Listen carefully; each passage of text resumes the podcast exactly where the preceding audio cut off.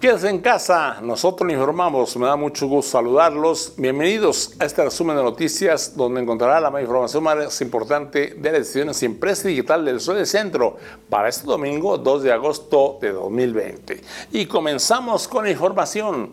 Aguascalientes continuará en color naranja en el semáforo de riesgo epidemiológico, lo que representa que hay un riesgo alto de contagio con relación a la pandemia de COVID-19 y así informó la Secretaría de Salud Federal.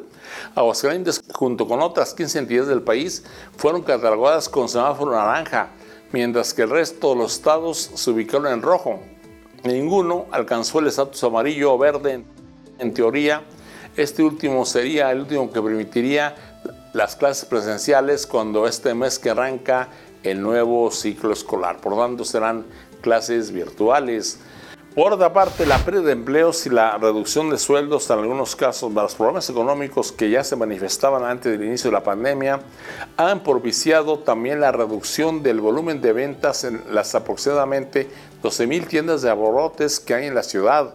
A lo anterior debe sumarse que los propietarios de algunos establecimientos bajaron las cortinas por miedo a contagiarse por coronavirus y aunque muchos ya reiniciaron actividades, aún no logran recuperarse y es que los clientes son fundamentalmente obreros y empleados que ya no tienen trabajo. De esto señala Antonio Hernández, el líder de los aborteros de Aguascalientes.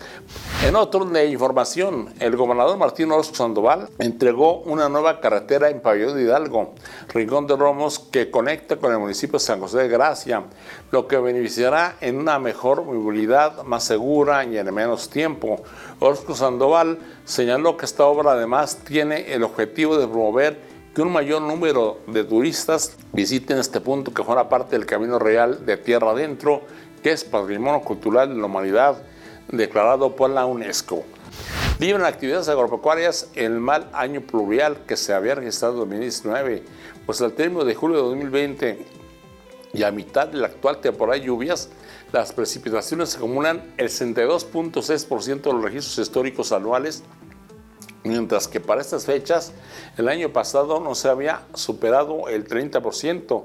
Según el aviso del Servicio Meteorológico Nacional, las lluvias han sido uniformes en todo el territorio estatal, aunque con un rango de variación en ninguna de las estaciones de monitoreo se ha registrado un acumulado menor a los 250 milímetros cúbicos de lámina de agua.